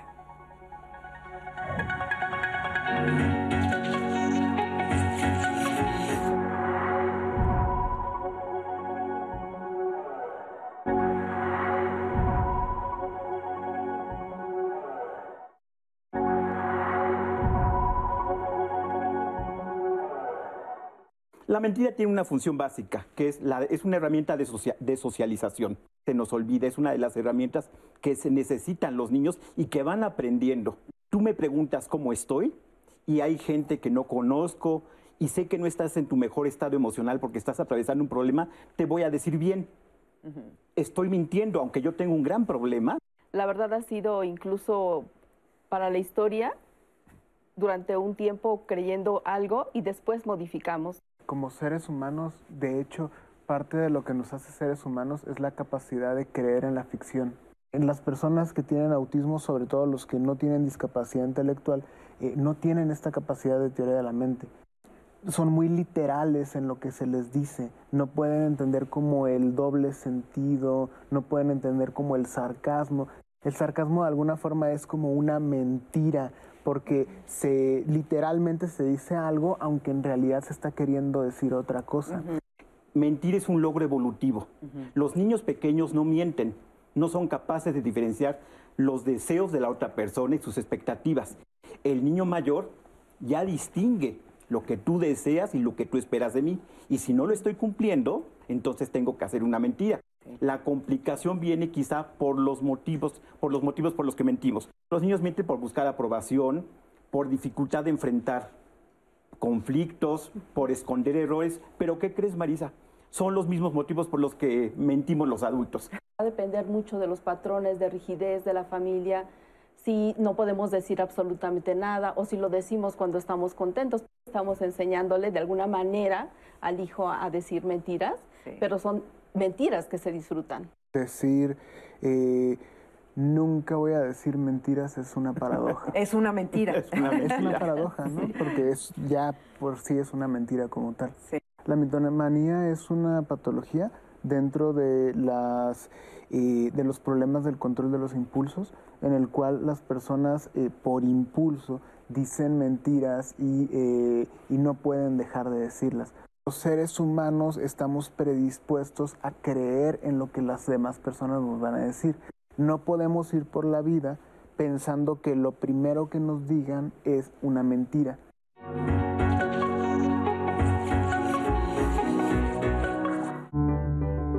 Para que los niños puedan comprender cuáles son las consecuencias de las mentiras, podemos enseñarles a través de cuentos, fábulas y otras lecturas. Aquí les presento algunos ejemplos. Un clásico cuento sobre este tema es El pastorcito mentiroso, que narra lo que le pasa a un niño que aburrido de pastorear a sus ovejas decide asustar a sus vecinos avisándoles que venía un lobo a comerse el ganado. Su broma pesada duró varios días, pero al final la mentira tuvo consecuencias. Este cuento nos ayuda a entender que no se debe mentir para llamar la atención. Una historia sobre el engaño a uno mismo es el de la zorra y las uvas. Esta fábula de Sopo nos ayuda a comprender que una persona no solo puede mentir a los demás, también puede mentirse a sí misma. A lo largo de la historia vemos como una zorra intentará alcanzar unas uvas que están lejos de su alcance. Al final, tras no conseguirlo, se va diciendo que no valían la pena porque no eran tan ricas. La moraleja es que cuando algo es difícil de conseguir, lo mejor es ser honestos con nuestros sentimientos. El cuento del traje nuevo del emperador tiene una clara moraleja. Enseña a los niños que no se debe decir o hacer algo en lo que no se cree, simplemente porque los demás lo hagan, y además que la mentira no conduce a nada bueno. Pinocho, otro famoso cuento que trata de una marioneta de madera creada por un carpintero que no tenía hijos. Un hada le hace cobrar vida, pero le advierte que si dice mentiras le crecerá la nariz. Pinocho vive muchas aventuras, desde ser encerrado en un circo hasta terminar dentro de una ballena por contar mentiras. Finalmente, la leyenda de George Washington y el cerezo, una historia que todo niño estadounidense conoce y se suele usar como el cuento de Pinocho para explicar a los niños que no deben mentir. Cuenta la leyenda que cuando George Washington tenía seis años, se convirtió en el propietario de un hacha, como muchos niños pequeños de la época, y pasó una mañana cortando todo lo que se cruzó en su camino y sin querer cortó una parte del cerezo de su padre. Cuando éste le preguntó quién había sido, el pequeño no pudo mentir y confesó la verdad. Su papá se sintió orgulloso cuando su pequeño le contó todo lo sucedido. Hay niños que mienten en determinadas circunstancias para evitar ser regañados o para ocultar algo que saben que no han hecho bien. Detrás de las mentiras de un niño suele existir una necesidad de ser escuchado.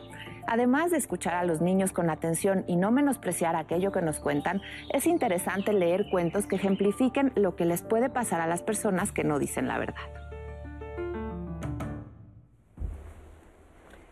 Ahí está un punto muy importante que dice mi queridísima Sandra, que es qué puede pasar si uno no dice la verdad. ¿Cuáles son las consecuencias o cuáles pueden ser las consecuencias de decir mentiras?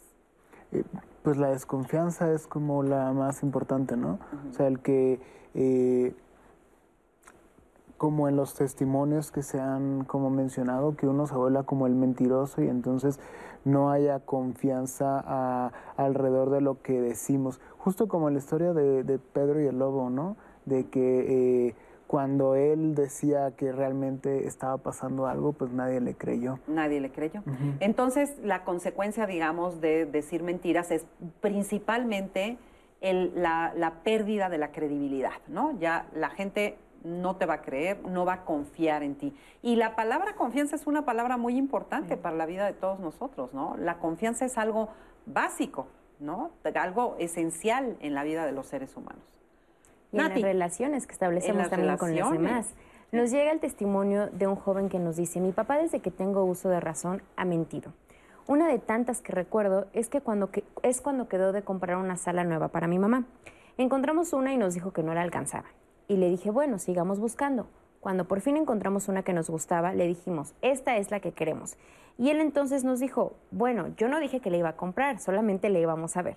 Es muy molesto vivir con la gente que miente al grado de negarlo, siendo que se está llevando a cabo lo que él dijo. Él tiene una patología, ya es un adulto mayor de 66 años y sigue mintiendo. ¿Qué podemos hacer? ¿Qué le pueden contestar? Ah, yo estaba pensando en el, en el papel de la mentira dentro de la, dentro de la familia. La familia, la mentira puede contribuir a que la familia no funcione bien, pero también en formas muy extrañas puede, puede contribuir a que se coludan, a hacer equipos de mentirosos dentro de esos miembros de familia. Eso puede llevar a que haya sufrimiento y desconfianza, como ya señalaste. La desconfianza es el principal ingrediente de cualquier relación, entre jefe y empleado, entre novio y novia, entre, entre cualquier relación humana. ¿Qué se, puede hacer, ¿Qué se puede hacer en este tipo de situaciones? Se puede tratar de entender las motivaciones de la, otra, de la otra persona y que quizá no está haciendo esa mentira por dañarme a mí, sino porque es la forma en la que se mueve y ha aprendido a moverse así en el, en el mundo. Precisamente podría ser justo como el, mentir es la forma en que él puede hacerse que los demás le den cabida dentro del sistema familiar. Tendremos que revisar también esa parte. Ok, también nos dice Aniluz Solorio, los niños perciben de distinta manera el duelo a comparación de los adultos. Lo normal es hablar de manera sencilla y objetiva con ellos, sin mentiras. Magda Mendoza, mi sobrina dice que los adultos siempre mentimos que no somos transparentes y que entonces no nos quejemos si ella y sus hermanos también mienten porque saben que mintiendo se evitan problemas. No, no sé, creo que es un tema muy complejo. Después de todo, El que esté libre de mentiras, que arroje la primera piedra. Y también nos mandan un testimonio, una mamá que nos comparte lo que está viviendo. Mi hija se estresa y se pone mal por saber que estamos pasando por una situación económica difícil. Ella tiene hipotiroidismo. Eh, por consecuencia, yo a veces le oculto las cosas, pero ahorita que escucho a los especialistas que si piensan, que ellos piensan que si les mentimos es porque nosotros creemos que son tontos, la verdad es que yo nunca pienso en eso cuando le oculto las cosas. Gracias por el tema. Pero en este caso, ella, su situación es, es correcto que le miento, tendría que compartirle la situación económica de su familia. Quisiera compartir este ejemplo para que veamos las repercusiones de crecer en un ambiente de mentira. Un amigo financiero se equivoca y en su equivocación son varios miles de millones de dólares. Él que perdió esa empresa y sus clientes, evidentemente. Él podía hacer dos cosas, me dijo. Acomodar las cosas para que el error pareciera de otra persona. O asumirlo. O asumir, arreglarlas y decir, hablar con el director. Me pasó esto y lo compuse de esta manera. Y cuando me dijo por qué lo había hecho, porque su padre tenía esta, esta frase. La gente se equivoca, Luis. Entonces, con eso él aprendió. Eh, con lo que quiero señalar aquí es que si tenemos un manejo adaptativo y funcional de la mentira, estamos preparando a los hijos para la vida adulta, para que no tengan tantas complicaciones y no batallen tanto para enfrentar los conflictos. En un futuro van a enfrentar conflictos de cualquier naturaleza. No, y además la, verdad siempre sale a flote, o sea, eh, siempre se, se, siente, se percibe o sale con el tiempo. Entonces, esta niña obviamente se va a dar cuenta que hay problemas económicos, porque saltarán por algún lado. Entonces, aunque la recomendación uno trata, es la verdad. La verdad.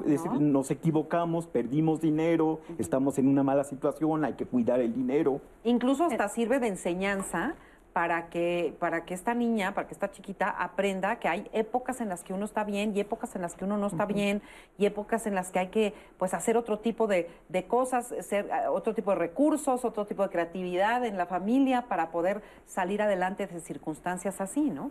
Eh, no sé si la mamá eh, haga explícito justo como este hipotiroidismo, dijiste. sí. hipotiroidismo. Eh, ¿Qué pasa, no? Como pareciera entonces que ella no tiene la capacidad de poder entender o de poder manejar y sí sabemos que tiene alguna consecuencia, digamos, o alguna característica el que pueda responder de manera que quisiéramos que todo el mundo respondiera pero también seguramente tiene sus formas de responder y de poder ayudar y de poder colaborar con este mal momento que decías, está pasando a la familia, pero buscando desde sus propios recursos que también puede colaborar. Así es, así es. También nos llega otro testimonio en el que nos dice, ¿qué pasa cuando el papá miente y se cree sus mentiras? Mi hijo ahora empieza también a mentir y aunque a mi hijo le molesta también que su papá le mienta, ¿qué acciones debo tomar con mi pequeño? Y han llegado, perdón, han llegado muchos testimonios de, esta, de esta índole. O sea, ¿qué pasa cuando en el seno familiar, con la familia nuclear, uno de los papás, ya sea el papá o la mamá, son personas que mienten demasiado, o sea, o que es su forma de regirse y es el ejemplo que le están dando a los niños. Mucho hemos hablado de cómo nos reflejamos y cómo revisamos eh, lo que esperan los otros, pero también cómo es que nos vamos eh, rigiendo eh, a través de lo que le pasa a los otros. Entonces, hablar de las emociones, de, por ejemplo, en, eso que dices, la mamá habla con, con, el niño, pudiéramos decirle, ¿y tú cómo te sientes, no? Cuando está pasando eso. Y fomentarle justamente que si él vuelve a hacer, si él hiciera lo mismo y repitiera la conducta de papá, también va a hacer que eh, haya una disfuncionalidad, una incomodidad, que la familia no pueda estar bien. Tal vez no pueden controlar exactamente al papá, pero sí empezar como a educar desde el ejemplo, de lo que está pasando en resonancia a ese pequeño. Hemos comentado que la mentira es evolutiva, aparece en el desarrollo de todos los niños, pero también se puede aprender a mentir en ambientes altamente disfuncionales. ¿Qué se puede hacer cuando hay una figura, en, en este caso como estás diciendo, la figura paterna? Señalar eso al niño. Tu papá tiene una complicación con manejar los conflictos, con hablar con la verdad. ¿Cómo le vas a hacer tú? Darle la oportunidad, decirle, que hay otras formas de comportamiento distintas a las de su papá, porque la de su papá trae complicaciones, sufrimiento, desconfianza. ¿Tú cómo le harías? Y provocar un ambiente de empatía para que no tenga que mentir el hijo. Exacto, porque también me parece que es una parte importante en, el crecimiento de los hijos, enseñarles también a equilibrar o modular esta parte en donde ni siempre se puede decir toda la verdad, pero tampoco se puede vivir siempre mintiendo, ¿no? Entonces, ¿cómo se les enseña eso a los hijos? es que hay que adaptar las palabras a la edad de- del niño en particular, ¿no? Porque, eh, eh, porque tal vez es eh, eh, como una confrontación en la cual eh, se muestra que siempre mostrar como los lados negativos de un padre va a ser difícil para los padres, pero al mediano y largo plazo va a ser muy positivo para los menores, porque eh, justo en el ejemplo que se daba, eh, eso va a mostrar que pues, los humanos se equivocan, que los humanos no son perfectos y que él es un ser humano, ¿no? Porque por otro lado, si eh, uno crece bajo la idea de que los seres humanos no se equivocan y que de todos los adultos dicen mentiras, entonces yo voy a crecer para ser un adulto que no me equivoco y que digo mentiras. ¿no? Exactamente. Y a un chiquito se le puede reflejar mucho con las emociones. Si se le, eh, considero yo que si se le, pre- eh, se le confronta de, ¿y tú qué vas a hacer? Pues muchas veces ellos todavía no tienen la capacidad. Habría que ver en qué eh, capacidad cognitiva todavía cuentan, ¿no? y, pero sí, ah, se regulan mucho a través de las emociones, se espejean con los demás. Que, que de hecho esto muchas veces es algo implícito, ¿no? Ni siquiera es algo que se tenga que hacer decir de forma explícita porque hay muchos niños que sienten durante su infancia cuando llegan a la adolescencia identifican cuál es el malestar que tenían y el malestar era justamente que papá decía muchas mentiras entonces dicen ah yo no voy a ser como él no entonces muchas veces no es ni siquiera necesario que que no llega al punto en el cual una madre tenga que hablar y hacer una confrontación, una intervención familiar para, para esto, sino que a veces eh, pues también los La vida niños... te lo pone enfrente. Los niños tienen un papel activo en su desarrollo, ¿no? O sea, esa es una parte como muy importante. De repente tenemos la idea de que solo los padres tienen el papel activo cuando no, los niños también tienen un papel ahí. Por eso es importante lo que ellos están viendo más de lo que se les pueda decir, ¿no? Claro. Exacto, los hijos este, aprenden de lo que ven más de lo que tú les dices, ¿no? Entonces de ahí la importancia. Sí, de hecho nos dice Rosa Tapia en Facebook. Podrían comentar sobre la película de La vida es bella, donde al parecer el papá le miente a su hijo, o sea, Claro. le crea una realidad Una alterna, ficción. pues ante un fenómeno tan duro como Esa, el esa holocausto, ¿no? película, si no la han visto, sí se las recomendamos muchísimo. La verdad es una excelente película.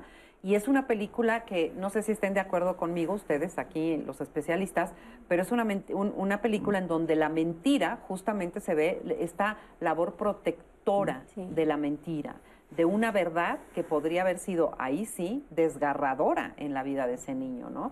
Y el niño no se entera de que estuvo en un campo de concentración, digo entre comillas, pero, o sea, no lo vive con la intensidad de lo que estaba sucediendo en el campo de concentración. Sí, y es, eh, tal vez ahí podríamos como entender tal vez que a veces puede llegar a ser una herramienta y que puede como ser una herramienta que eh, dé como cierta funcionalidad en cierto desarrollo como socioemocional que van teniendo los menores. Sí, y de hecho también mm, en esa película al mismo padre le ayuda para sostenerse. Él Sí. se sostiene a través de, crearle y sostenerle esa mentira al hijo, ¿no? En el caso de la mentira, apli- sigue aplicando la máxima griega de nada en exceso. Exactamente, todo un equilibrio. Hay un, equilibrio entre, el prote- entre la pro- proteger, como en esa película, pero para mantener cierto orden. Eh, Esta frase muy trillada que la hemos escuchado muchas veces de la verdad nos hará libres, ¿qué opinan de ella? O sea, la, la única forma de ser libre es, es a través de la verdad. ¿La verdad de quién? Y, y- y- y la verdad es todo un tema, es como para hacer todo un programa, porque la verdad pues es muy subjetiva, ¿no? Claro, pero, eh, por ejemplo, esa frase también habla de cómo eh, la mentira eh, nos tiene como atados, ¿no? Porque al, al tener que sostener una mentira, eh, estamos eh, coartando nuestra libertad por ella misma. Sí, porque además una mentira lleva a otra mentira. Piensa en este ejemplo en el que me llevan en la, en la casa como niño peque- a la escuela en un coche bastante viejito. Y le digo a mis compañeros, es que mi Mercedes hoy se se descompuso. Eso que puede ser divertido por una ocasión te condena a seguir mintiendo. Claro. Te limita. No, te- la verdad, la mentira te, te aprisiona. Y una mentira, se- al día siguiente, ¿y por qué no trajiste el coche? ¿Por qué no vino tu chofer? Y voy a tener que mentir que mi chofer lo mandé a capacitarse a Londres para manejar bien. Y entonces me voy quedando limitado del contacto social. Y se van dando cuenta los demás Claro, que estoy pierdes, mintiendo. pierdes tu credibilidad, Exacto. porque además es muy notorio, pero además de verdad, para poder sostener una mentira, hacen falta miles de mentiras más para poder sostener esa mentira. Otra pregunta, este, porque ya se nos está acabando el tiempo, pero eh, ¿es cierto esto de que una mentira repetida mil veces se convierte en una verdad? Sí. Sí, porque se vuelve la ideología de toda una sociedad que se sigue repitiendo y, y justo pues se cree que esa es la verdad, porque además la manejas tú, la manejas tú y la manejamos todos, entonces si yo no estoy de acuerdo, pareciera que yo soy como quien está viendo algo diferente en lo que se supone que es la realidad. Entonces, ¿cómo concluiríamos este programa? ¿Qué, qué, con qué conclusión nos quedamos? Yo, yo creo que eh, la conclusión tendría que ser alrededor justo de los equilibrios, ¿no? O sea, de que eh, no satanizar eh, cuando la verdad no se maneja de forma literal ni, ni absoluta. Eh, tratar, yo insisto en esta parte de quitarle un poco del peso moral y de la y de definir a una persona con base en esas conductas que a veces no son lo predominante en la persona. Eh, y también pensar un poco en que la mejor forma de eh, como de comunicarnos dentro de una sociedad sería eh, partiendo de la empatía. ¿sí? partiendo como de la, de la conexión emocional y de que todo el tiempo estuviéramos haciendo este ejercicio empático, porque si yo conecto con la otra persona y infiero el estado mental de la otra persona y la otra persona también lo hace de regreso, entonces no tendría por qué haber eh, como estas distorsiones de la realidad. Así es, así es. Siguiendo lo que dice Lino, yo diría que tampoco hay que satanizar la verdad. Los niños pueden tolerar las verdades en forma suficiente y, al- y en- con la información suficiente, eso quiero decir. Y al mismo tiempo, eso les, les estoy dando herramientas para que puedan manejar los conflictos en el futuro. Porque en el futuro van a tener que decidir, digo la verdad de por qué no llegué al trabajo o miento. Y ahí es tu responsabilidad elegir. Así es, ¿no? exactamente. Muy bien. Laura. Yo podría decir que la mentira tiene una función, habría que rever- re- re- eh, revisar justamente su intencionalidad y empezando desde ahí poder decir si funciona incluso en una mayoría. Las grandes tecnologías, los vuelos, los aviones se han, se han fijado justamente en esas que supone, se su- hubiera podido decir que eran mentiras. Entonces sí tiene una carga positiva lo que es el no decir la verdad. Muy bien, pues muchísimas gracias. Ya la verdad es que llegamos al final de nuestro programa. Minasi, Marisa. agradecer como siempre. Claro, a todas las personas que se conectaron en todas nuestras redes sociales, gracias por acompañarnos. A Jorge Frigan, a Lupita López, a Leticia Romero, a Anabel Sáenz, Rocío Alejandrina Centeno, a Mariposa Rivera, a Araceli Verona, a Carmen González, que nos ve desde Yucatán, y también a todas las personas que estuvieron conectadas en YouTube y también en Twitter. Laura Elena Ortiz y Jazmín Quesada, gracias por acompañarnos. Y recuerden que si quieren volver a ver alguna parte del programa, quieren volver a anotar alguna recomendación que aquí se dio, esto siempre queda guardado en las redes sociales. En el blog de Diálogos en Confianza pueden encontrar el link al programa completo, así que cuando usted quiera puede ver Diálogos en Confianza, Marisa. Muchas gracias, Nati. Muchas gracias a todos. Muchas gracias por haber estado con nosotros. A nombre de todo el equipo de Diálogos en Confianza, muy buenos días. Hasta la próxima.